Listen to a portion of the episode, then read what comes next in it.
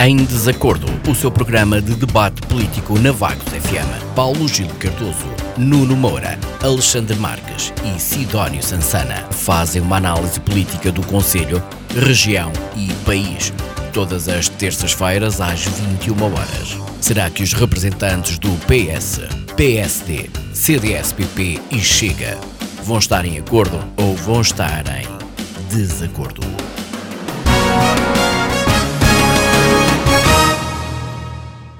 Boa noite, bem-vindos a mais um programa de debate político na Vagos FM. Comigo tenho o plantel do Em Desacordo em Peso, Alexandre Marques de CDS, Sidónia Sansana do Chega, Paulo Gil Cardoso do Partido Socialista e Nuno Moura do PSD. Esta semana a discussão vamos colocar assuntos locais e que respeitam Vagos. Destaque para a tomada de posse do novo Executivo Municipal com a divisão dos pelouros, o balanço da campanha Vagos mais Comércio e uma análise simples aos dados do desemprego em finais de setembro no Conselho Conselho.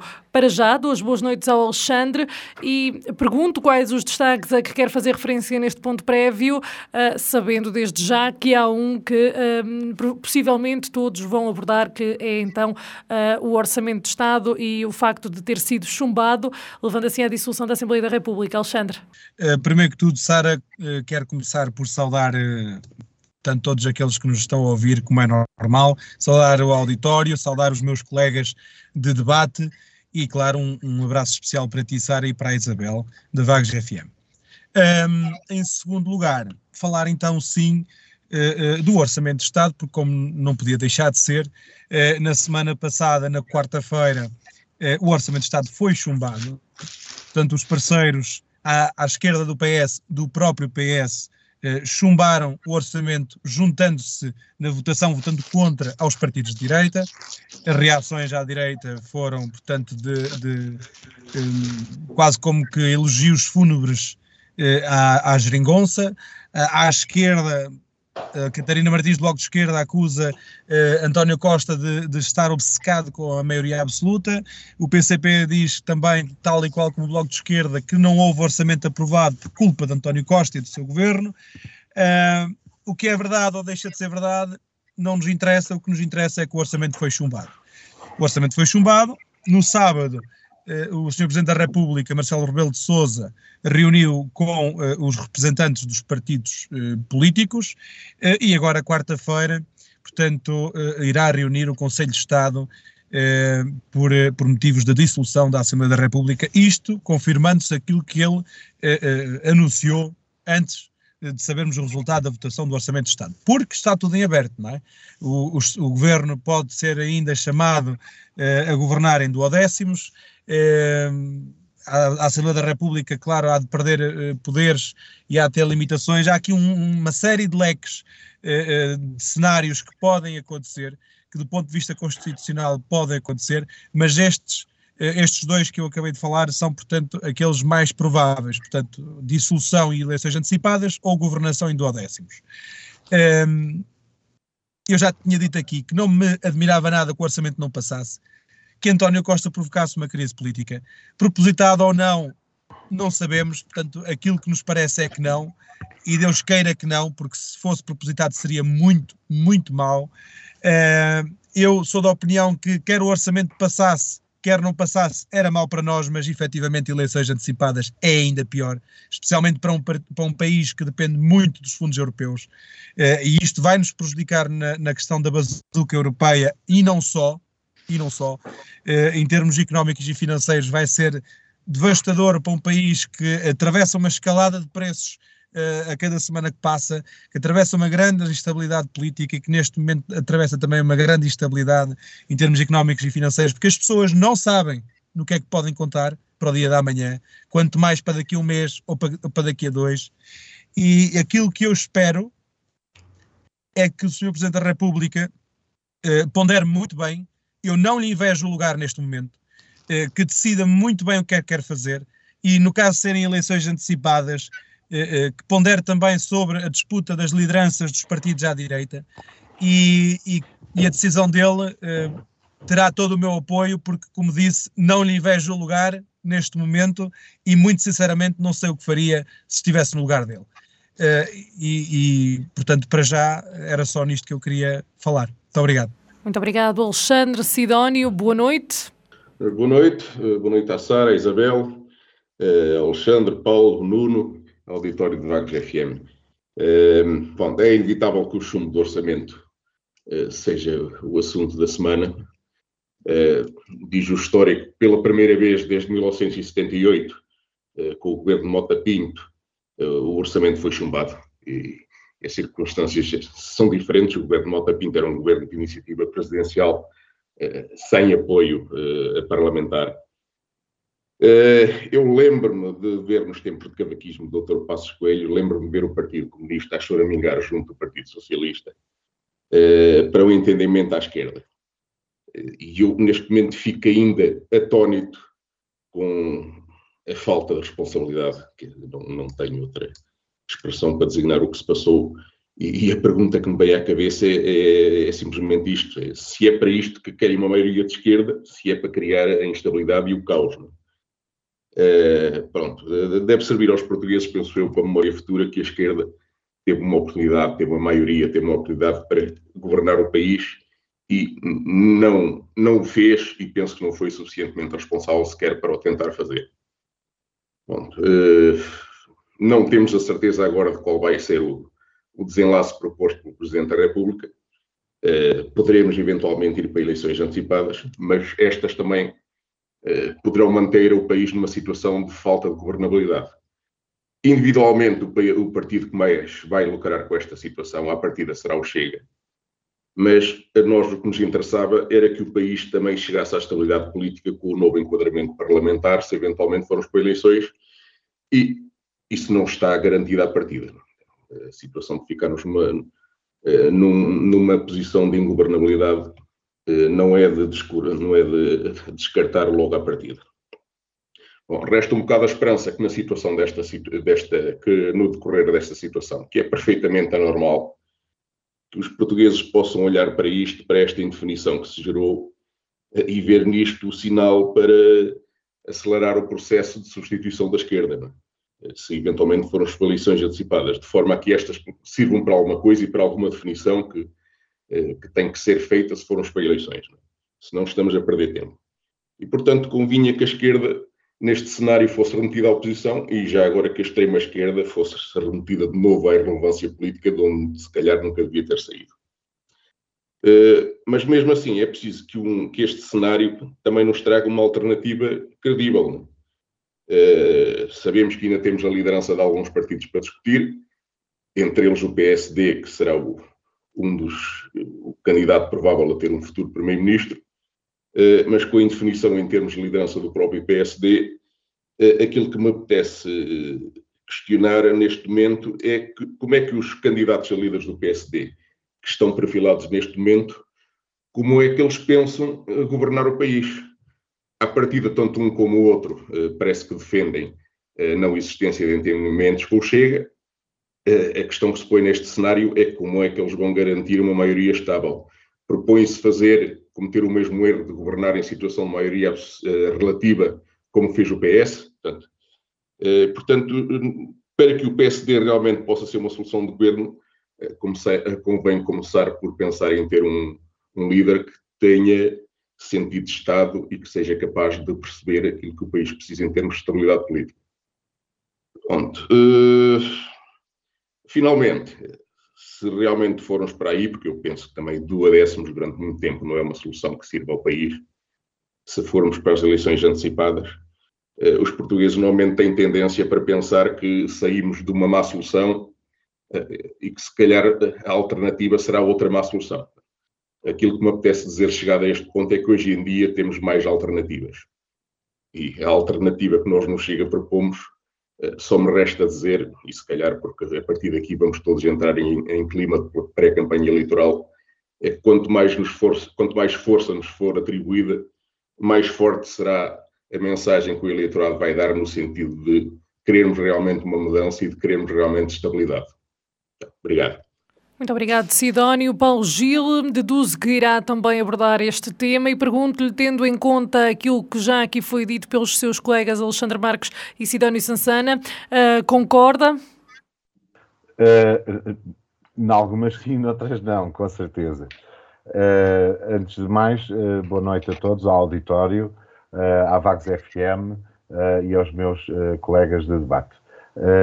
o que se viu ontem na Assembleia foi uma verdadeira falta de sentido de Estado por parte de, de, alguns partidos, e nomeadamente, com certeza, dos partidos à esquerda do PSD.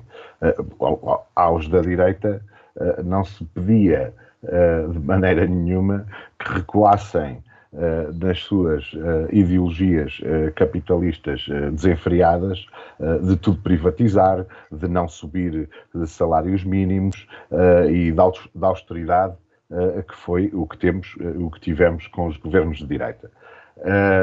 houve aqui realmente uma falta de sentido de Estado dos partidos à esquerda, Uh, e uh, ficam uh, pendurados, que não vão, o orçamento não, não, entrando em vigor, não sendo aprovado, são mil milhões que ficam por devolver ou por entregar às famílias e lhes facilitar a vida, apesar de toda a gente dizer que havia uma carga fiscal enorme, isso não é verdade, isso é tudo retórica, aliás, os números ao longo dos anos assim o, o confirmam uh, fica o, o, o, salário mínimo uh, para já uh, ou não, poderá haver aqui uma possibilidade de o subir. Um, e, e não há, não há aqui uma série de, de, de, coisas que estavam previstas que, que, iriam ser que iriam ser implementadas. aliás, as, as as parangonas dos jornais hoje, uh, nomeadamente o Jornal Notícias, por exemplo, na capa diz chumbo do orçamento trava ganhos de mil milhões para as famílias. Era, era isto que estava em causa também. E estes ganhos uh, de mil milhões para as famílias, além dos 700 milhões para a saúde e outras, aliás, nunca houve tanta contratação nesta, nesta, neste século, nos últimos 21 anos, uh, para o Serviço Nacional de Saúde, como houve nestes últimos anos e, e na, na, outra legislatura anterior e esta, que são 30 e tal mil uh, uh, funcionários a mais, apesar de não chegar, com certeza. Mas são coisas que vão ficar por fazer e por entregar. Ainda para dizer que é, há aqui uma série de coisas uh, impressionantes. Por exemplo, a, CGTP, ainda nas semanas anteriores, incentivava uh, ao voto contra e a incendiar uh, greves e etc. e agora vem dizer que afinal o governo pode continuar em funções, quer dizer, isto não bate a bota com a perdigota. A própria UGT diz que Uh, que é com certeza um sindicato não tão à esquerda como a CGTP, e que também uh, lamenta que esta, esta progressão e esta devolução e este respeito pelos trabalhadores portugueses uh, que, que, seja posto em causa, que é uma coisa que não se percebe uh, como é que o, o, o, BE ou o Partido Comunista uh, conseguem fazer uma coisa destas olhando à, à sua agenda política e não ao bem-estar dos portugueses. depois, os outros partidos estão realmente Uh, com problemas de, de, liderança, mas isso acontece em todos os partidos, e, e numa altura de, de, mudança e de clarificação de águas, uh, e nada abona. Mas, uh, isto, nesta altura, agora que estávamos a sair, a sair da, da, da crise pandémica, que não sei se saímos, porque os números na Europa Uh, não, não, são muito famosos e está a, a, começar a crescer outra vez, portanto temos aqui uma série de sinais de alerta.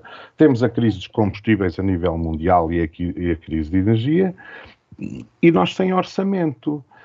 Isto, isto, e, e, vamos perder aqui um tempo tremendo, porque isto antes de abril não haverá outro governo e outro, ou melhor, poderá haver um governo, mas ainda não haverá orçamento. Uh, uh, portanto, temos aqui muitos meses a marcar passo uh, e, e, e, e, que não era escusado isto. Uh, foram feitas todas as demarches possíveis uh, para haver entendimentos e acordos. Foi o orçamento mais à esquerda alguma vez executado, em, ou melhor, planeado ou projetado em Portugal. E, mesmo assim, é pelos partidos da esquerda, à, à esquerda do PS, não olharam mais às suas agendas e às suas teimosias do que propriamente terem um sentido de Estado. É o que me cumpre dizer. Obrigado. Muito obrigado, Paulo Gil. Nuno. Olá, Sara, boa noite. Boa noite à Isabel, boa noite ao Paulo Gil, ao Alexandre Marques, ao Sidónio Sassana e, obviamente, ao, um cumprimento especial ao auditório da, da, da Vagos FM. E, portanto, também não vou fugir à regra, uh, e apesar de ter sido um dos, dos assuntos uh, que debatemos no último programa, uh, não podemos passar, obviamente, à, à, frente ou deixar de falar no chumbo do Orçamento de Estado para 2022. Tal como antevi, o chumbo estava iminente e foi sem surpresas que 117 deputados votaram contra o documento e com ele caiu também a geringonça que colaborou diretamente na governança do nosso país nos últimos seis anos. E conforme defenderam alguns estudiosos desta matéria, este era o cenário mais que evidente. O voto do Partido Comunista Português foi um voto ideológico, o que pode representar uma tentativa de suster os maus resultados que têm vindo a sofrer em diferentes atos legislativos e eleitorais, enquanto o Bloco de Esquerda deixava implícito que a grande ambição do partido era chegar ao poder por coligação com o Partido Socialista, facto que seria muito difícil de se concretizar, e relativamente ao PSD, foi António Costa que o marginalizou à partida e, portanto, o voto contra já era mais do que uh, esperado. Posto isto, e face às declarações prévias do Sr. Presidente da República, que no caso do chumbo do Orçamento de Estado dissolveria a Assembleia da República e convocava eleições, estamos expectantes quanto à data a ser anunciada para o efeito ou se efetivamente se vai concretizar esse anúncio. Também sabemos que o Governo não se demite, porque eh, esta atitude faz parte do ADN de António Costa e demitir-se significaria que terminaria o seu mandato e, enquanto governante, daria aso a que houvesse depois um número 2 a assumir a continuidade ou depois convocasse eleições internas, o que seria também um processo mais complexo de, de, de gerir. E, portanto, este governo passa a gerir o país em duodécimos, não deixando de poder atuar em muitas matérias com exceção daquelas que exigem a aprovação por parte da Assembleia da República, como seja o caso de qualquer processo ou procedimento legislativo. De qualquer forma, num contexto deste tipo, importa que as eleições legislativas sejam marcadas no mais curto espaço de tempo, devendo ocorrer num prazo entre os 55 e os 60 dias após a dissolução da Assembleia da República. Por outro lado, o Presidente da República deverá primeiro ouvir os partidos, o Conselho de Estado e outras entidades e só depois marcar o ato eleitoral.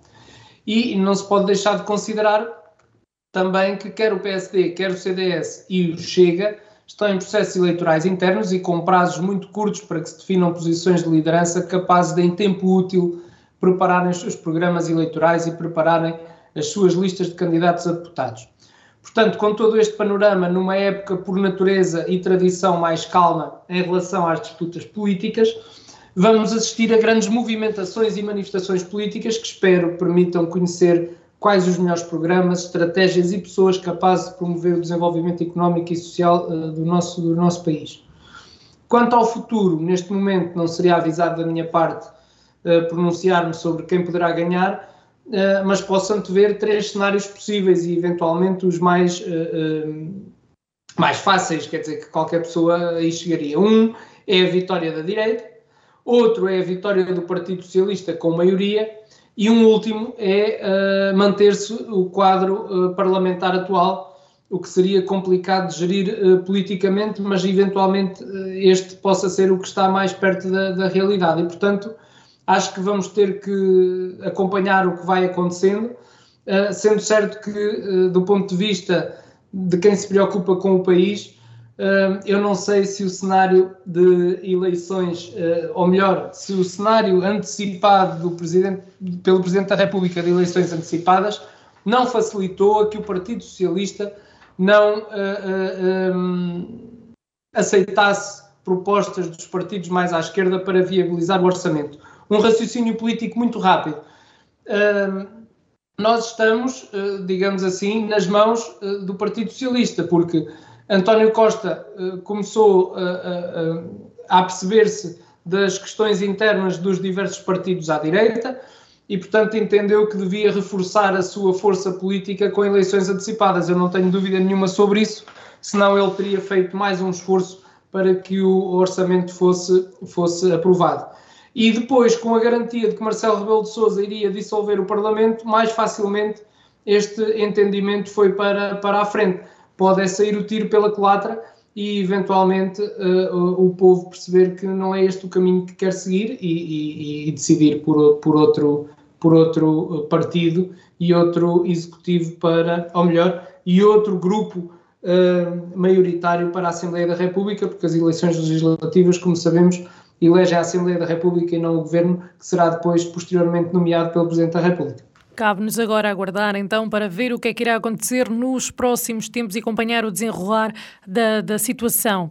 Comecemos então a discutir uh, um dos pontos que está uh, colocado uh, no nosso programa de hoje, a discussão, nomeadamente, do que aconteceu a 21 de outubro na reunião, na primeira reunião do mandato 2021-2025, que foi a atribuição dos pelouros ao Executivo Municipal de Vagos. Realçar daqui a passagem da vereadora Susana Gravato para regime uh, de tempo inteiro e a de Dulcínia Sereno para regime parcial, com Susana Gravato a assumir alguns dos pelouros que nos últimos quatro anos estavam entregues a Dulcínia Sereno, que, que mantém apenas a cultura. O presidente da Câmara Municipal, Silvério Regalado, vai deter o pôr da Proteção Civil e Segurança, Gestão Financeira e Património, Planeamento, Mobilidade e Ordenamento do Território, Obras Públicas, Saúde e Gestão dos Fundos Comunitários. João Paulo Souza permanece vice-presidente presidente da Câmara Municipal, cargo que acumula com os pelouros de recursos humanos, serviços operacionais e gestão de infraestruturas, desenvolvimento económico e empreendedorismo, sustentabilidade e eficiência energética e gestão do domínio público hídrico. Sara Caladé ficou com urbanismo, modernização administrativa, informática e inovação, turismo, comunicação, fiscalização municipal, atendimento e proximidade com o cidadão. Ao vereador Pedro Bento foram-lhe atribuídos os pelouros da educação, desporto e juventude. Por seu lado, à vereadora Susana Gravato, como já tínhamos falado, destina-se à Administração Geral, Ambiente, Proteção e Saúde Animal, Justiça, Coesão Social e Maioridade e, como já tinha dito, Dulcine Sereno cabe a gestão do pelouro da cultura. Alexandre, era esperada esta mexida, ainda que ligeira no Executivo, e o que é que, do seu ponto de vista, se pode esperar? É assim, é, uma mexida no Executivo eu já esperava uh, a quando da, da, apresentação da candidatura às eleições. Esperava que saíssem alguns e que entrassem outros. Acho que tivemos oportunidade de aqui falar, se não tivemos, vou dizê-lo agora. Esperava que, por exemplo, o nosso colega, o Dr. Nuno Moura, até integrasse um possível novo executivo. Não sei se lhe estou a fazer um elogio ou um insulto, ou se estou a pôr achas na fogueira, mas esta é a realidade. Um, não esperava muito sinceramente que o executivo se mantivesse igual. Até porque, por exemplo, no caso da nossa vereadora da Cultura, eh, a senhora Dulcínia Sereno, eh, é uma pessoa, eu conheço-a pessoalmente, minimamente, mas conheço-a pessoalmente, é uma pessoa a quem eu não reconheço mal criadez, portanto é uma pessoa bem educada, eh, muito divertida, muito energética, muito dinâmica, mas não é uma pessoa que eu veja com competência para ser vereadora da cultura. Ainda mais, há tantos anos na Câmara, não é? Pensei que fosse desta que fossem refrescar e que fossem mudar, uh, por exemplo, a nossa vereadora da Cultura. Mas a decisão do PSD foi que não deviam de o fazer, deviam de manter o executivo uh, que tinham. Houve aqui mexidas como é normal, portanto, a senhora vereadora da Cultura daqui a quatro anos estará quatro anos mais eu não gosto de dizer velha porque é uma senhora, mas trago mais quatro anos, hum, portanto, de vida, de experiência, uh, e, portanto, a alguma altura há de ter que sair. Não me admirava que daqui a quatro anos uh, assim o fizesse. Um, e, portanto, as, estas mexidas não me espantam, não é?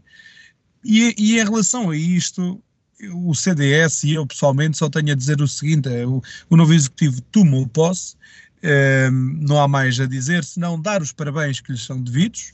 Ganharam. Serão quatro anos do PSD à frente dos destinos da Câmara Municipal. E, na minha modesta opinião, enquanto uh, deputado na nova Assembleia Municipal, o Executivo terá todo o meu apoio para aquilo que uh, uh, for o melhor para Vagos. Mas também terá toda a minha oposição convicta daquilo que eu achar que está mal, porque não posso ir contra os meus princípios nem contra aquilo que é o contrário do programa que era aquele que eu abracei quando, quando era candidato. Ehm, e portanto, do CDS-PP a posição será a mesma. Uh, o partido apoiará quando tiver de apoiar, opor-se-á quando tiver de se opor, uh, e sei que através do nosso Oscar Lopes, nosso primeiro à lista da Assembleia Municipal, estaremos para fazer uma oposição construtiva e trabalhar em equipa e, portanto, ajudar o Executivo no que tivermos que ajudar e, e, e puxar-lhe as orelhas, como se costuma dizer, quando tivermos que puxar. e, portanto, os parabéns uh, ao novo Executivo Social Democrata, com o acompanhamento da nossa vereadora do CDS, a doutora Maria de Céu Marques, e, e muita sorte e muito trabalho pela frente uh, e que tragam bons resultados para o município e para os municípios, que é isso que nós precisamos. Muito obrigado. Muito obrigado. Sidónio, concorda? Ora bem, um, à partida, aquilo que, que, que salta à vista é que as pessoas, os vereadores do PST, eh, neste mandato são basicamente as mesmas que estavam no mandato anterior. Portanto, uh, isto já era uma constatação que já vinha de há uns tempos, até mesmo prévia às eleições. Portanto, uh, há, há, aqui uma, uma grande continuidade, portanto, não, não, se esperava aqui uma grande ruptura. As poucas as alterações pontuais que foram referidas, enfim, não vou especular, não, não, não sei o que é que estará por trás disso, mas de qualquer forma é isso mesmo, são, são alterações pontuais e, e, o que a gente espera é uma continuidade da, da ação do Executivo. Portanto, para nós, o mais relevante não será propriamente quem é que fica com o pluro A, pluro B, mas é aquilo que já falámos aqui há duas semanas, creio eu, que é o que, é o que se vai passar e aquilo que o Presidente da Câmara se propõe fazer. Portanto, isso é que é para nós, do, nosso ponto de vista, da nossa intervenção com, com, o mandato único que temos na Assembleia Municipal, é esperar que, que o Executivo cumpra com o seu programa, que tem medidas que toda a gente, penso todos os partidos, com algumas delas todos concordarão e todos quererão vê-las implementadas, só que algumas delas vão passando de mandato para mandato e não saem do papel. Portanto, é, é, isso é que para nós é fundamental, é que as coisas comecem a ser a ser feitas, aquilo que é importante para o município. Eh, nós, com o, com o nosso único mandato e que, que isso implica em termos de limitação no acompanhamento da, da ação do Executivo Camarário, vamos fazer os possíveis por acompanhar e querer saber o que é que se está a passar de bom e de mau. Uh, daqui a quatro anos faremos o nosso juízo final e naquilo que nós pudermos ajudar, porque há, há coisas que podem ter uma intervenção da oposição e que o próprio Presidente da Câmara, no seu discurso apelou a, a, a essa intervenção quando necessário e, e parece-nos útil em alguns casos, cá estaremos também para colaborar. Portanto, é isso que se me oferece dizer sobre a ação do, eh, do Executivo. Muito obrigado, Sidónio. Paulo Gil, esta mexida será estratégica e será suficiente do seu ponto de vista? Sim, eu acho esta medida uh, ligeiramente insuficiente. Se é uma estratégia ou não, uh, não sei, porque uh, não consigo ler o pensamento do Dr. Silvério Regalado ou do PSD relativamente a isso. o, que, o, que, o que me preocupa é que existem demasiados assuntos, departamentos, competências para tão poucos vereadores. Eu não, não, não, me, não me chocava nada uh, se houvesse uh, mais um vereador uh, tempo inteiro. Uh, e me, mesmo, mesmo considerando a Dulcinea com a cultura a meio tempo, com a qual também não não partilho das mesmas ideias em termos de desenvolvimento daquilo que é a cultura, com certeza. Tem algumas coisas boas, com, como tudo, mas falta um bocadinho mais. Falta, como, como agora se diz, falta-lhe um danoninho, não é? E que podíamos ter outro tipo de, de desenvolvimento cultural em Vagos. A, a, questão é que, como eu referi, são competências a mais para cada um dos vereadores. Apesar de haver um deles, o Pedro, uh, Bento, uh, que só tem três, uh, que só tem três pelouros. de qualquer forma, acho uma carga de trabalho tremenda para Sara Calaré, por exemplo, uh, para, o, para, o, próprio uh, Dr. Silvério Regalado, uh, para o Paulo Souza e também para a nova. peço desculpa que me foge o nome. Susana, não é? Não? Sim? Perdão? Susana Gravato, sim. Susana Gravato, exatamente. Portanto, acho que é, é, é, um excesso de trabalho e quem toca muitos instrumentos geralmente não consegue tocar todos bem. Uh, e, e, eu gostava de ver vagos uh, com, outra, com outra dinâmica uh, em todos os pelouros e em todas as áreas. e vamos ficar assim um bocadinho, talvez mais do mesmo daquilo que aconteceu até agora, portanto, não, não, não vejo que haja grandes alterações em termos de, de caminho daquilo que tivemos até aqui, portanto, irá-se manter mais ou menos aquilo que era até agora, com certeza. Nuno, depois do que foi dito, o que é que lhe cabe dizer sobre este tema? Ora bem, eu, eu eh, partilho de uma opinião que é a seguinte: um, eh, a distribuição, em primeiro lugar, a constituição da lista à Câmara Municipal, entendo que deve, um, eh, obviamente, passando pelo partido, deve ter a sua a maior uh, incidência naquilo que é um, a vontade do, do, do, candidato à Câmara, portanto, do Presidente da Câmara, para que haja depois uma facilidade em termos de, em termos de trabalho diário com, com os, seus, os seus vereadores. E, portanto, o Sr. Presidente da Câmara e candidato à Câmara, na altura, entendeu uh, manter a lista da variação. Uh, era uma lista que vinha de dois atos eleitorais ganhadores e, portanto, que demonstrava toda a capacidade para exercer as funções que tinha a seu cargo e quanto a isso eh, não vou, não vou fazer mais nenhum comentário, apenas agradecer aquilo que tomo como um elogio que o Alexandre eventualmente me terá dirigido, por ser expectável da parte dele que eu estivesse no Executivo Municipal. Aliás, eu várias vezes aqui no programa lhe disse que ele estaria enganado quanto a algumas insinuações que ia fazendo. E, portanto, já lhe estava a dar a entender que, que não estaria. Ele provavelmente não acreditou em mim mas eu tenho por hábito uh, dizer, dizer a verdade. E quando não é para dizer a verdade, se não quero dizer, fico calado. Portanto, normalmente é assim que, que procedo. Quanto à divisão de, de, dos, dos pelouros, uh, o Sr. Presidente da Câmara terá entendido que cada um dos vereadores teria as competências certas para exercer os pelouros que lhe foram atribuídos e, portanto, eu não vou pôr em causa nenhum pelouro nem nenhum dos vereadores a quem foi atribuído os respectivos pelouros. Compreendo e acho de perfeita justiça a passagem da senhora vereadora Susana Gravato a tempo inteiro.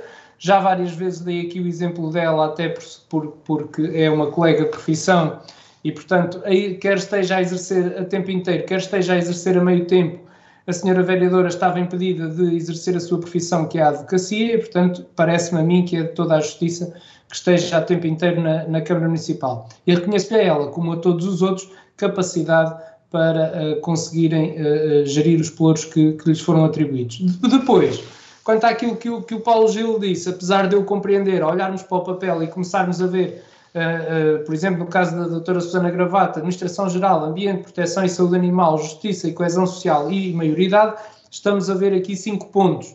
Mas, na verdade, se quiséssemos, isto poderia resumir-se a dois ou três, depende da forma como fazemos a divisão e, e, se resumisse a dois ou três, estaríamos a dizer que também só tinha três, três uh, pelouros. Portanto, um, isto é um bocadinho subjetivo. Parece-me a mim que existe capacidade dos seus vereadores para darem conta dos pelouros que lhes foram atribuídos e, portanto, só nos resta esperar que consigam exercer o seu mandato, pelo menos como exerceram até aqui. Muito obrigado, Nuno. Não sei se mais alguém quer então uh, falar ainda sobre este tema. Paulo Gil? Uh, uh, sim. Uh, outra coisa que, me, que agora há bocado eu, eu não, não disse, uh, mas que uh, é outra coisa que não me chocava, era que o, veri, o, o, vereador, ou neste caso a vereadora, a doutora Maria do Céu Marques, também tivesse alguma, algum ploro, alguma competência, nem que fosse a meio tempo ou coisa parecida. isso sim seria um ato uh, de, uh, até de democracia e, e, de aproveitamento de recursos. Uh, mas existe sempre esta limitação, uh, tanto política uh, como clubística, mental, sociológica, aquilo que lhe quiserem chamar, de não integrar, de não integrar vereadores que são da oposição em algum ploro ou de lhe atribuir algum ploro. Portanto, eu, isso, sim, isso sim era um grande desafio uh, e se calhar poderia ter bons resultados. Uh, Muito obrigado, Paulo Gil. Nuno. Muito rápido, só para dizer o seguinte, agora vou falar uh, em, nome, em nome pessoal, uma vez que o Paulo Gil tocou neste assunto, e que a nível pessoal concordo plenamente com aquilo que o, que o ou melhor, uh, eu não, não, quero, não quero dizer assim porque parece que estou a fazer uma crítica. Eu, pessoalmente, entendo que, eh, havendo essa possibilidade, os senhores vereadores da oposição eh, poderiam ter também pelouros atribuídos para exercerem o mandato que eh, o povo lhes conferiu. e, portanto, partilho dessa opinião do, do Paulo Gil. Muito bem, um momento em que estão em acordo. Avançamos então para uma análise à campanha Vagos Mais Comércio, campanha essa destinada a incentivar as compras no comércio local, beneficiando o comerciante e o comprador. Digamos que é uma campanha win-win. Eh, esta campanha foi prolongada em maio e deveria terminar agora em outubro. A Vagos FM esta semana foi para a rua saber a opinião dos vaguenses como compradores e como comerciantes aderentes.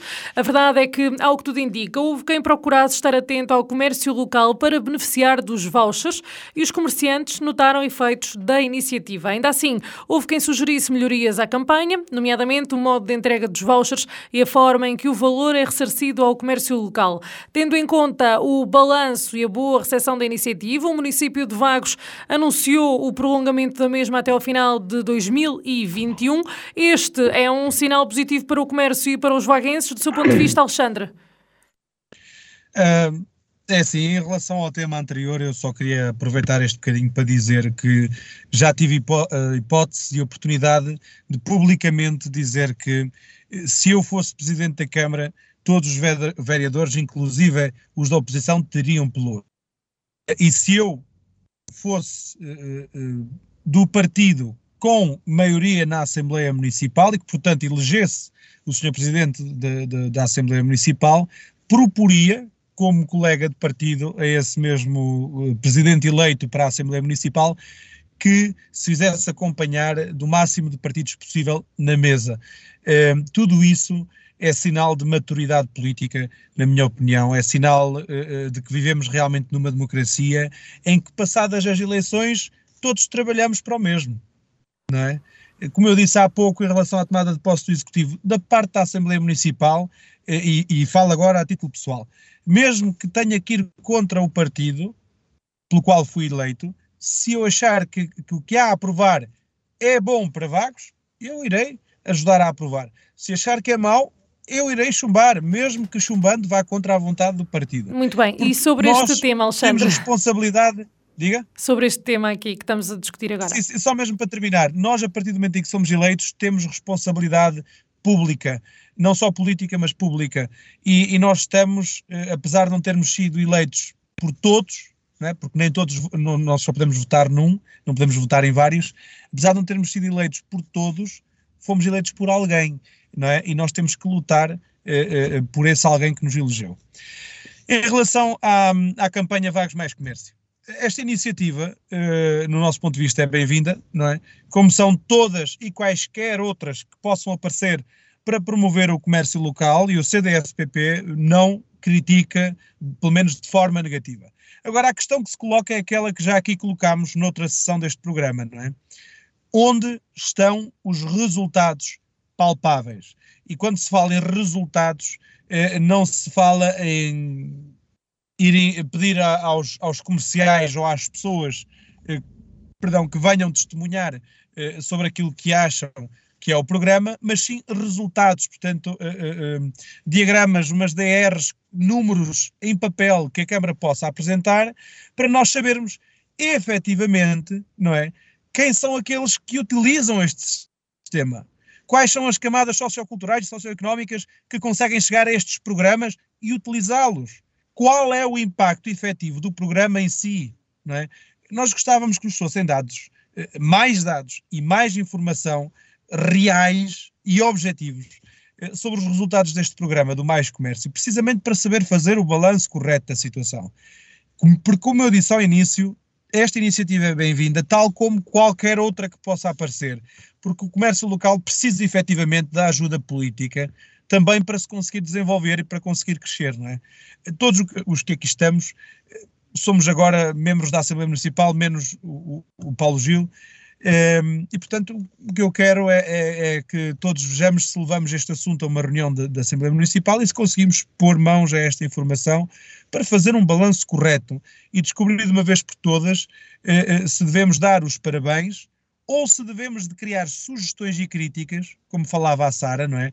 Construtivas, para melhorar o que houver para ser melhorado. Porque, mais uma vez digo, pós-eleições temos que trabalhar todos no mesmo rumo. E se efetivamente há esta, este sentimento de positividade por parte dos comerciantes e por parte dos vaguenses que o utilizam, então vamos melhorar para que mais vaguenses e mais comerciantes possam utilizar esta, esta medida. Mas nós precisamos, como eu digo, de dados concretos para saber fazer este balanço e para saber em que ponto de situação é que nós estamos. Dados esses que não foram uh, apresentados em sede da Assembleia Municipal, penso eu que nem em sede de Executivo, porque o nosso vereador em sessão de funções, o engenheiro João Domingos, também nunca teve acesso a estes dados. E pediu-os.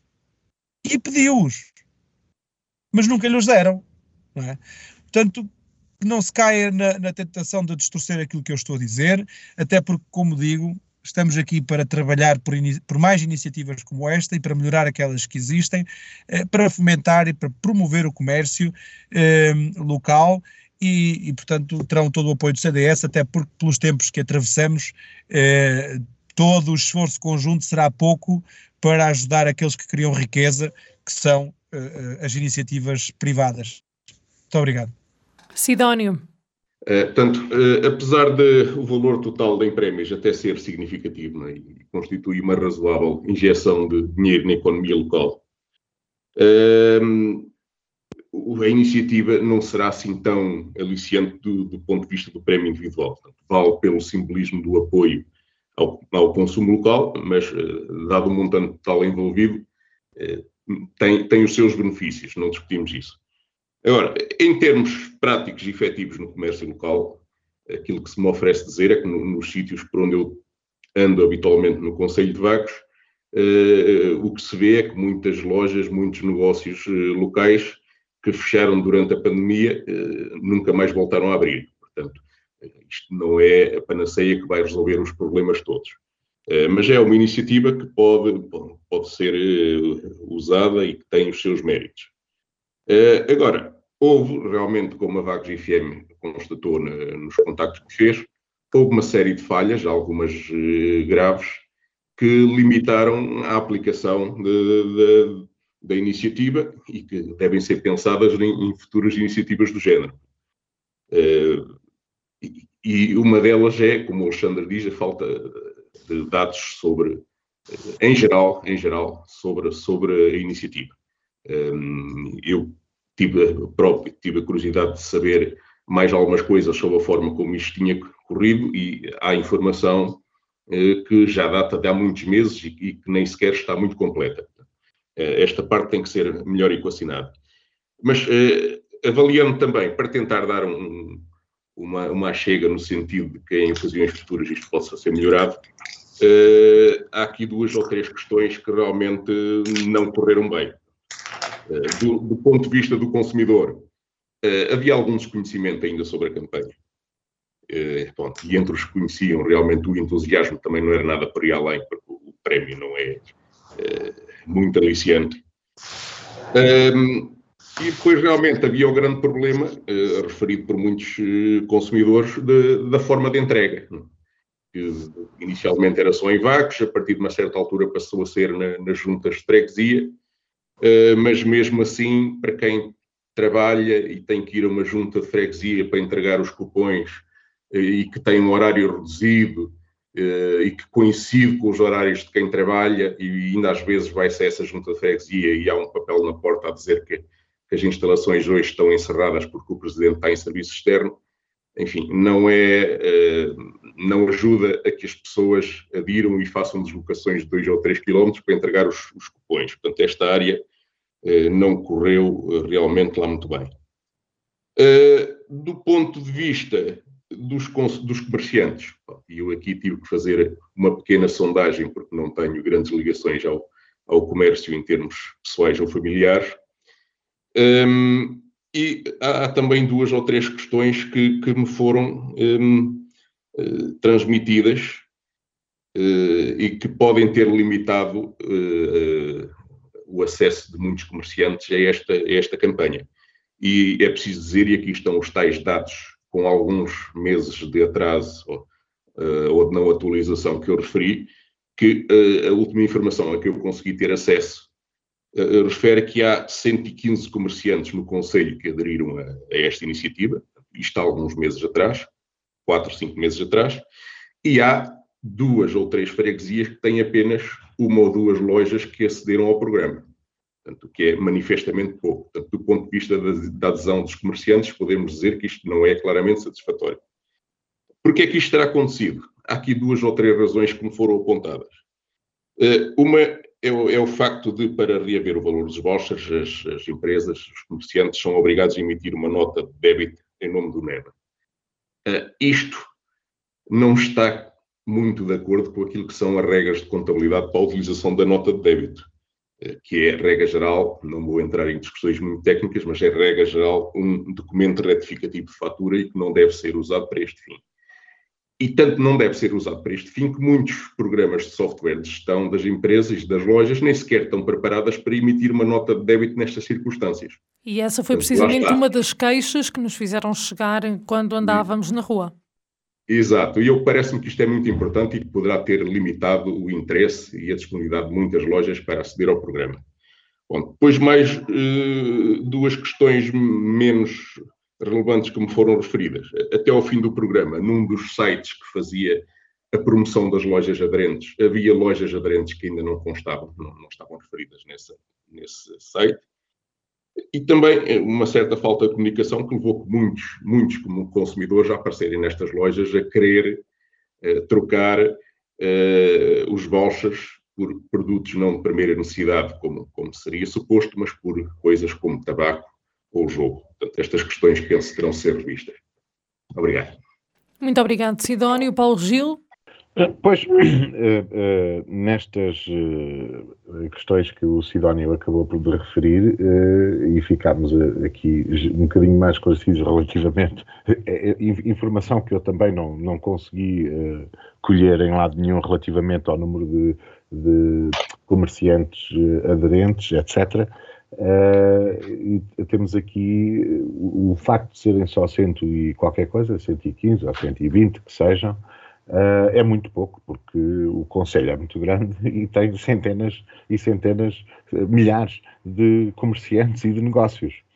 Uh, e, e, e, não, e o, o, que demonstra aqui uma baixa adesão a, a, a, este, a este programa. Agora, poderá haver várias razões para isso.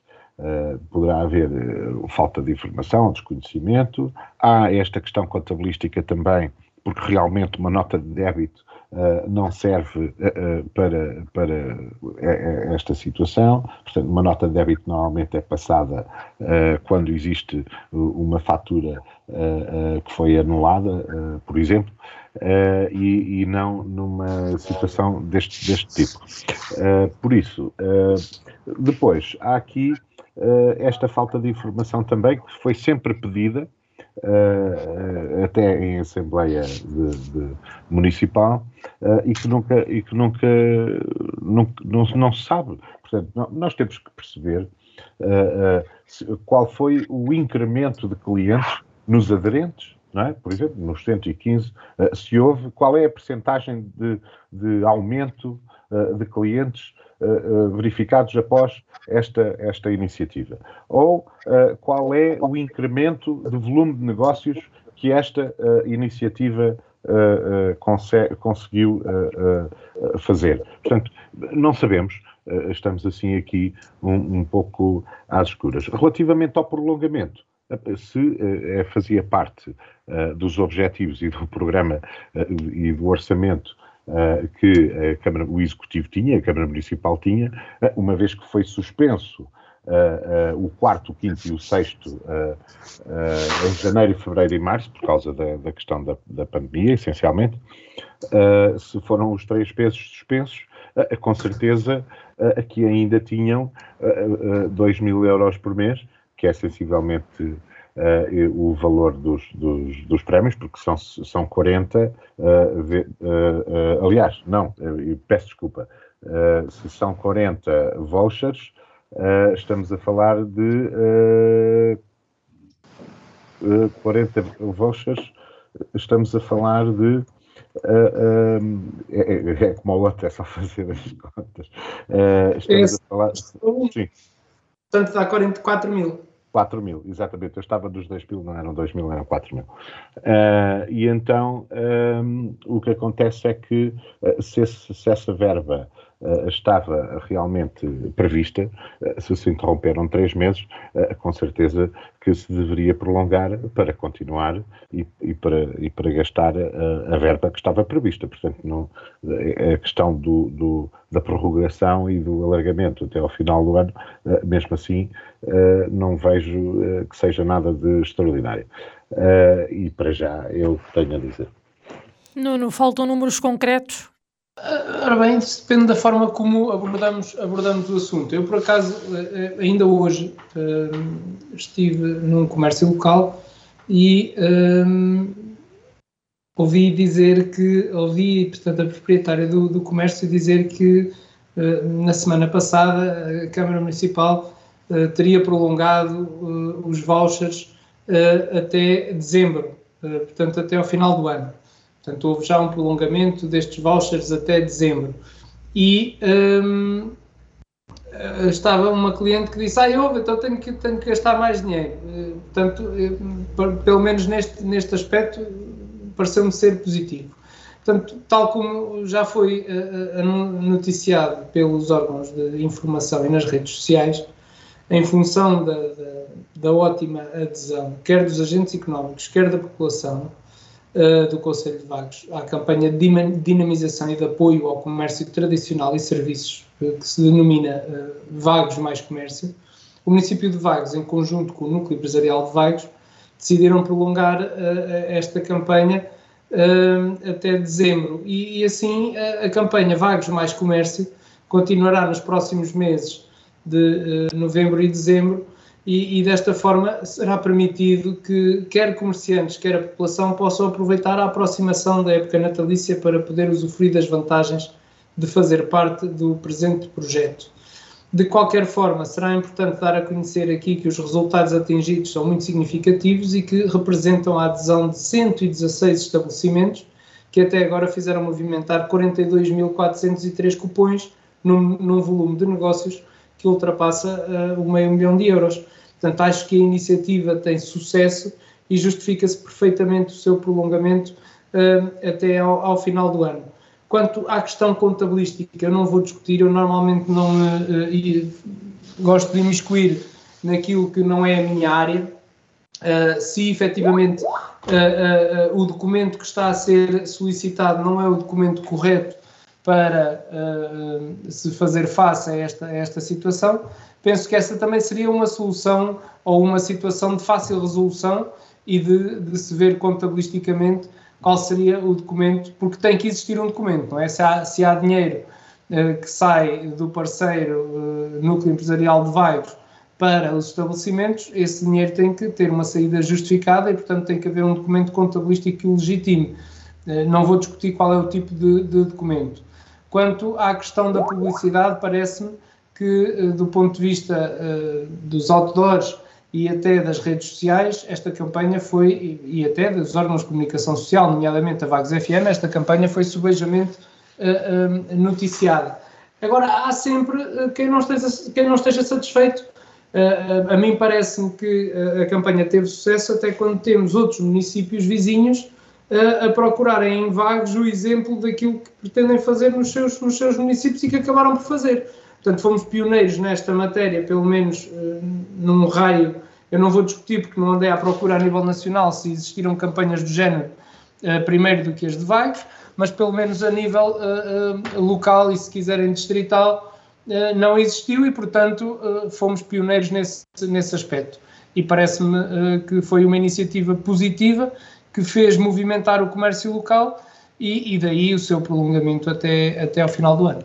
Paulo Gil? Só, só para dizer que uh, uh, eu, na minha perspectiva, e também para dinamizar uh, o mercado municipal, se, e, e, eventualmente a venda de peixe no mercado do peixe na vagueira, uh, se não se deveria uh, abrir uh, ou arranjar forma de integrar essas, essas duas valências também, Epá, com regras, com certeza, porque há depois aqui estas questões todas relativamente à, à concorrência, se uns participam de uma maneira e outros de outra, mas eu acho que a Câmara deveria ter, deveria incluir haver aqui uma inclusão também de forma a, dinamizar o mercado municipal, por exemplo. E, e, eu acho que isso seria uma boa chega nesse sentido. Relativamente ao que o Nuno disse, Uh, sobre os vouchers. Os vouchers existiram um pouco por todo o país, aliás, antes de existirem uh, em, em, algumas câmaras municipais uh, do, do, do, país antes do Vagos ter tomado esta iniciativa. Portanto, não é nada novo, mas sim, ok, aqui na área e aqui na zona, Vagos foi pioneira, com certeza. Uma iniciativa que uh, deverá então um, eh, estar a decorrer até ao final deste ano. Quem sabe uh, se será ou não prolongada com ou não melhorias. Uh, avançamos para o nosso último tema desta noite. dados do IFP revelam que há 488 desempregados inscritos em vagos em finais do mês de setembro. Uma das discussões que já aqui tivemos recaía na procura de mão de obra das várias empresas do Conselho, desde a restauração à indústria. A maioria destes vaguenses inscritos no desemprego já não procuram o primeiro trabalho, mas sim um trabalho. Aquilo que eu pergunto é o que é que está a falhar. Por um lado, temos números significativos de desempregados inscritos no Conselho, por outro, empresas com procura de mão de obra um, acrescida, sendo que parece que os dois lados não estão em sintonia. Alexandra. Sara, uh, mais uma vez vou aproveitar a parte inicial para responder à pergunta anterior. Eu tinha a mão no ar, mas acho que foi tarde demais, peço desculpa, deve não ter visto. Uh, em relação ao que o Nuno disse, eu sei que pode custar de admitir, mas houve pelo menos, pelo menos, dois municípios com campanhas parecidas à do Vagos Mais Comércio, antes da Vagos Mais Comércio aparecer ou ser sequer falada uh, cá para fora. Foi precisamente os municípios de Oliveira do Bairro e Albergaria à Velha que são CDS. E pode custar admitir uma coisa destas, mas foram os primeiros, pelo menos que eu saiba, Aveiro não sei, Águeda não sei, e outros eh, municípios do Distrito de Aveiro, sinceramente não sei. Estes são os dois que eu mais acompanho, uh, e, e, eles começaram com campanhas uh, parecidas, muito parecidas, muito antes desta começarem vagos. O que não é mau, Atenção, isto aqui será um pouco de quesilha política, mas não é mau. Quando nós copiamos aquilo que está bem e que é bom, pelo amor de Deus, continuem, não é? E se tiverem que copiar um município do PS, copiem, ou do Bloco de Esquerda, copiem, ou do PCP, ou do Chega, ou o que for, copiem, porque se é bom, é para se fazer igual. E fazendo igual, aproveitar para aprender, estudar, analisar e, quem sabe, até, quiçá, fazer melhor. Portanto, não estou a criticar, Atenção, era só para corrigir este pequeno pormenor naquilo que o Nuno disse. Um, em relação a este último tema, é assim, um, eu não, sinceramente, eu não sei uh, se o, num, o, número certamente terá aumentado em relação àquilo que era em períodos homólogos uh, de há dois anos, em 2019. Uh, que provavelmente são os dados mais corretos para fazer qualquer tipo de comparação, visto que o ano passado, 2020, foi um ano muito atípico, não é?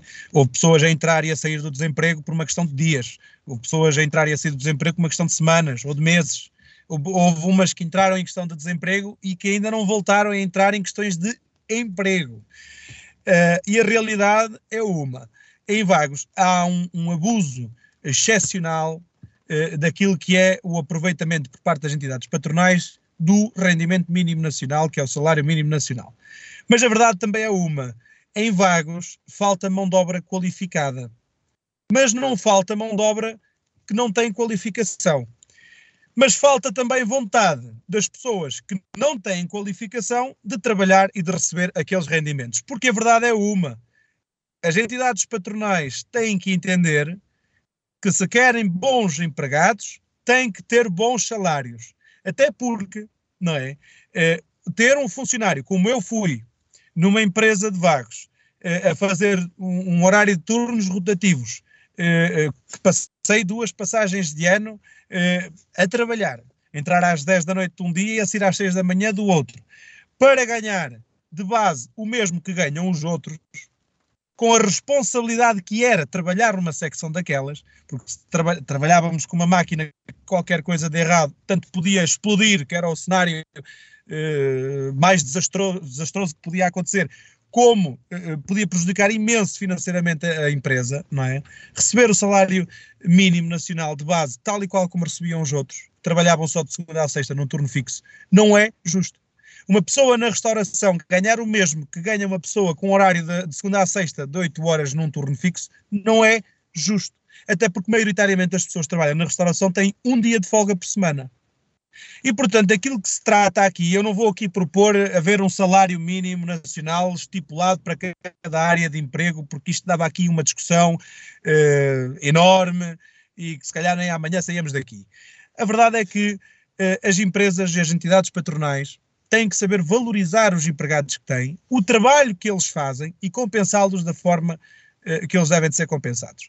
E depois, e isto talvez não seja muito populista e talvez as pessoas não gostem de ouvir, mas as pessoas que não têm qualificações também têm que entender que não podem almejar por um salário de mil, dois, três mil euros, não é? Quando não estudaram para isso. Quando não estão capacitadas para fazer mais do que aquilo que lhes aparece para elas fazerem neste momento. E é necessário trabalhar, é necessário trabalhar para gerar riqueza, porque o trabalho não dá só saúde não é? E depois temos a questão também dos apoios sociais e, e, e, rendimentos de desemprego e etc., dados pelo Estado, que promovem aqui alguma subsidiodependência e há pessoas, há muita gente que efetivamente ganha mais estando em casa a receber do Estado do que propriamente a trabalhar, até porque uma pessoa recebe de, salário, de subsídio de, de, desemprego nesta, nesta altura 480 e picos euros limpos, não é? Tem que terminar, e uma pessoa Alexandre. que ganha o ordenado mínimo, diga? Tem que terminar. Sim, só para terminar. E uma pessoa que recebe o ordenado mínimo perde a diferença ou mais em manutenção de veículo, eh, em, em, combustíveis, eh, em impostos e etc. O que acaba por não compensar a pessoa que vai trabalhar, ir trabalhar, porque acaba por ganhar menos do que aquela que está em casa sem fazer nada. Eh, eu sou daqueles que defendo que os apoios sociais têm que existir, não é devem, têm que existir, porque efetivamente há pessoas que precisam deles, ok? Mas não podem existir de qualquer maneira efetiva e para qualquer um. Aqui se coloca a questão. Uh, e depois o desemprego é, pode ser motivado por vários fatores. Este é um deles. Muito obrigado, Alexandre. É? Sidónio? Ora bem, um, ehm, independentemente do número de desempregados uh, ter aumentado ou não, um, ehm, há sempre no Conselho de Vagos, e é, e é um bocado geral no país, uh, um número mínimo de, de desempregados. Uh, portanto, há um, há um, mínimo estrutural que naturalmente tem razões estruturais. Uh, eu, para tentar, para começar a entender isto, fui buscar os poucos dados que tinha disponíveis, que são os, os dados das ofertas de emprego no Conselho de Vagos do, do IFP. E o que é que nós temos? ao todo são 30 e poucas ofertas de trabalho, a maior parte delas, 20 e tal, para trabalhadores indiferenciados, para fábricas, para restaurantes, eh, empregados de limpeza, empregados de armazém, eh, vendedores de loja, trabalhadores da construção civil. Portanto, isto representa 20 e tal, eh, 20 e muitas ofertas de emprego e tem uma coisa em comum, salário mínimo. Depois temos três ou quatro propostas para ofertas que exige uma formação e qualificação específica muito difícil de arranjar, lá está, é específica, como por exemplo eletricistas ou motoristas pesados. E finalmente, havia duas propostas para, para dois lugares na mesma empresa, supostamente, os mais bem pagos, mil euros e líquidos, 800 e poucos euros líquidos, para medidores orçamentistas que podem ser eventualmente licenciados em engenharia civil, ou não. O que é que eu tiro daqui? Uh, e a partir daqui os dados faltam. A partir daqui seria preciso saber quem, quem são os desempregados, que formação é que eles têm. Portanto, a partir daqui só posso tentar uh, perceber um bocado as razões com base nisto. Eu, eu uh, encontro três fundamentais. Uma delas, realmente, os baixos salários. A grande prevalência de salário mínimo no Conselho, faz até com que Vagos seja o Conselho da área de Aveiro com menor rendimento per capita.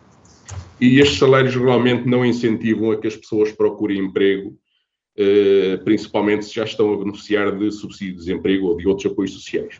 A diferença entre, entre os apoios sociais e, e o salário mínimo nacional não estimula realmente a procura de emprego. Portanto, esta é a primeira razão e se calhar, se calhar, à falta de mais dados para poder analisar a questão, se calhar é aquela mais relevante. Pois, segunda questão, eh, o desajuste das qualificações dos trabalhadores e da estrutura do mercado de trabalho. Eh, há em Portugal um um modelo social que eu considero hipócrita e que não consegui entender de maneira nenhuma, que é esta coisa de querer garantir que 50% das gerações mais novas têm que ter formação de nível universitário ou superior. E depois o que se passa com, com, essas, com essas pessoas, com esses jovens, é que quando saem de, de, do sistema de ensino, o mercado de trabalho só lhes oferece um, trabalhos precários e mal pagos uh, à, à, volta do salário mínimo. Portanto, não consigo perceber este completo desajuste que existe e que tem, se calhar, razões políticas por trás. E sem conhecer o perfil dos desempregados, destes tais 400 e tal desempregados, eu, se calhar, suspeito que alguns deles são pessoas ou com formação superior, ou com formação em áreas muito específicas, que não, que não se consegue arranjar emprego para elas todos os dias, e, portanto, também estará a entravar um bocado uh, a procura de emprego a este tipo de pessoas no Conselho de Vagos. Finalmente, o último fator. Peço-lhe que uh, conclua, por favor, Sidónio. É, é, o último, vou precisar de um minutinho ou dois, mas vou tentar ser breve. Portanto, realmente há esta questão de, do ajuste da formação das pessoas às necessidades do mercado. Isto pode ser trabalhado com as escolas.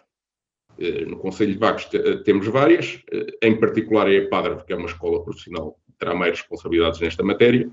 Eu não trabalho em nenhuma dessas escolas, não me quero meter a ser muito concreto em relação a casos concretos, vou tentar ser o mais genérico possível. Mas eu dá uma ideia que, por exemplo, a IPADRA terá que acompanhar a dinâmica do Conselho, que mudou, transformou-se de um Conselho rural num Conselho industrial e a Padre terá que fazer o mesmo caminho. Terá que ir, de, terá que deixar, terá que passar a ser uma escola menos agrícola e passar a ser uma escola mais industrial. Uh, uma outra, uma questão final relativa a este, esta questão da, da, oferta escolar e que o Executivo a partir de agora tem responsabilidades nesta matéria com, uh, com a descentralização de competências. Um, é preciso avaliar realmente eh, as escolas, algumas das escolas do Conselho estão com problemas em angariar alunos, e a EPADRA também se passa isso com ela. E eu não duvido que há cursos nestas escolas que têm uma elevada empregabilidade, mas é preciso saber se essa empregabilidade está a ser conseguida em vagos ou noutros pontos do país. E é preciso, o Executivo tem que avaliar se é do interesse do município que essas escolas mantenham o seu funcionamento, que é desejável, uh, mas uh, formando pessoas que depois não são úteis para o Conselho de Vagos. Pronto, Muito obrigado, Sidónio. Paulo Gil. Uh, pois, já muito foi dito e, e, e eu partilho de algumas da análise que o Sidónio fez relativamente à questão da adequação do, do, do, das necessidades, da formação às necessidades do Conselho. Uh, isso é fundamental. Agora, uh, também, mas tenho a dizer que, uh, relativamente a, a, este assunto, durante a campanha, o Dr. Silvério Regalado afirmou mais que uma vez que Vagos era um conselho praticamente com desemprego zero. estamos aqui a verificar que andamos, isto se tirarmos se considerarmos só a população ativa, se tirarmos crianças e se tirarmos idosos, etc., porque somos um conselho envelhecido, estes números andamos à volta dos 5 a 6%, isto mais ou menos em linha, à volta dos 6% ou 5%, em linha com o desemprego em Portugal. relativamente à precariedade, ela é evidente. Nós temos algumas empresas que recorrem a, a trabalho temporário, Uh, e que uh, uh, quando terminam quando, quando, terminam os contratos a, a termo certo não integram as pessoas e venha outra fornada. depois também a questão da, da, da, oferta, porque pelos vistos em vagos, pelos números que o Sidónio verificou no Instituto de Emprego e Formação Profissional, são muito baixos. Uh, mesmo que nós empregássemos uh, eh, 30 pessoas de imediato, pelas ofertas que lá estavam, uh, ficávamos na mesma acima dos 400 desempregados. Portanto, é, é, nitidamente insuficiente a oferta. Depois, relativamente à oferta, e naquilo que se focou aqui, a restauração e, e, e, a indústria. A indústria, já falámos no, na questão dos, dos dos, do trabalho precário e do salário mínimo. Na restauração temos aqui um problema grande que dura há muitos anos uh, e que é, uh, e nós, todos nós sabemos como funciona, uh, que é o excesso de, de horas na restauração há, um abuso tremendo sobre o trabalhador em termos de horas trabalhadas que não são consideradas, e depois também a questão dos, do, dos, dos, baixos salários da precariedade. É claro que isto afasta as pessoas, ainda para mais com esta questão de os subsídios também estarem muito próximos do salário mínimo e, e, e a direita contra ela própria fala quando dizia, ou quando diz que não, é impensável subir, subir o, o, salário mínimo, não, que é uma desgraça. Tenho que concluir, uh, Paulo Gil, peço é desculpa. Também, mas depois acaba por ser um paradoxo, porque não querem apoios sociais elevados, mas também não querem salário mínimo elevado, quer dizer, ficamos em quê? Decidam-se e pensem naquilo que realmente dizem e naquilo que realmente pretendem. o salário, todas as profissões têm que ser valorizadas por aquilo questão e, e, e, pelo desempenho e pela responsabilidade e não só porque tem um curso superior, ou, ou, etc. Porque, por exemplo... Paulo Gil, tem que terminar, peço só, desculpa. Só vou dar um, só vou dar um exemplo. Um médico pode errar numa, numa cirurgia ou num diagnóstico e a pessoa uh, morrer, uh, o paciente morrer, não é? Portanto, é uma responsabilidade tremenda. Uh, é uma profissão importantíssima e de extrema responsabilidade. Mas uh, a pessoa que desinfeta uh, o depósito da água também, e essa não mata só um, pode matar vários. Portanto, nós temos que valorizar cada um, cada profissão, e não podemos estar com um salário mínimo tão baixo, e infelizmente assim ficamos também, porque o orçamento acabou por cair também, não é? Muito obrigado, Paulo Gil. Nuno, para terminarmos a análise a este ponto. Bem, eu, eu, eu, sou da opinião que, e partilho de algumas das opiniões que, que quer o Paulo Gil, quer o Sidónio deram relativamente a este, a este tema. Eu não consigo descortinar qual a razão uh, do número de, de desemprego, mas um, também acho que o facto da pandemia levou a que algumas pessoas acabassem por, por ficar em casa e por perder os seus empregos, porque nem todos recorreram aos layoffs, houve empresas a, a fechar e, portanto, levaram a, a, esta situação. E depois, obviamente, com os subsídios de desemprego, as pessoas acabam por estar um bocadinho ainda uh, presas a isso e, portanto, uh, uh, faz com que os números, os números aumentem. Sem dúvida nenhuma que uma das soluções é a adequação da, da formação às necessidades locais, da formação local às necessidades locais, mas também da formação nacional às necessidades nacionais. Uh, acho que esse devia ser um tema discutido, mas isso, isso daria para vários programas discutirmos um tema como este e a forma como uh, se, se, deveria, uh, pelo menos, incentivar os jovens a seguirem por certos tipos de, de, de ramos de atividade E, e, já agora, uh, eu, eu, não sou daqueles que, que, é defensor apenas das licenciaturas, porque não são só esses que têm capacidades. Aliás, há muitos não licenciados que têm um nível, que têm um nível de vida muito superior àqueles que são licenciados, e portanto isso, isso, isso é muito discutível. Podemos discutir essas, essas matérias de, de certa forma. Uh, a mim parece-me que estes números têm uma origem específica na, na pandemia. Continuo uh, a defender e a achar, e, e é a realidade, que o Conselho de Vagos tem uma taxa de desemprego muito baixa, Uh, mas nesta altura penso que é, uh, são circunstâncias especiais que nos levam também a analisar números especiais.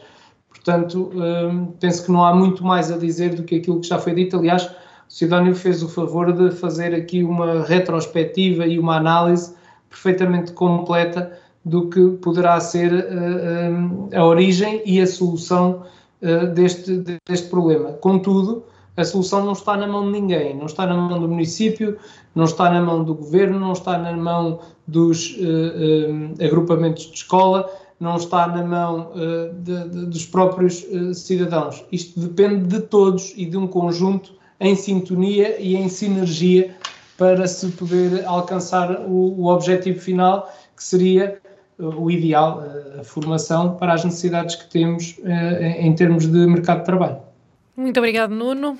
Facto é então que temos 488 desempregados no final do mês de setembro, um, números que podem ser uh, considerados baixos quando comparados com outros locais da região, mas que são significativos para um conselho onde há muitas empresas efetivamente à procura de mão de obra e delas que até estão a recorrer à, mão de obra uh, externa e outras a valorizar os empregados que têm com o aumento do salário para acima do salário mínimo nacional. Agradeço a todos todos por terem estado connosco neste programa. Voltamos para a semana com mais temas. Obrigada.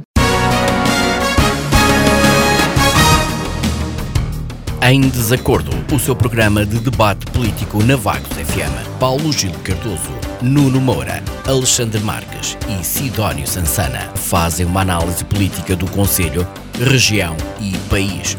Todas as terças-feiras às 21 horas. Será que os representantes do PS, PSD, CDS-PP e Chega vão estar em acordo ou vão estar em desacordo?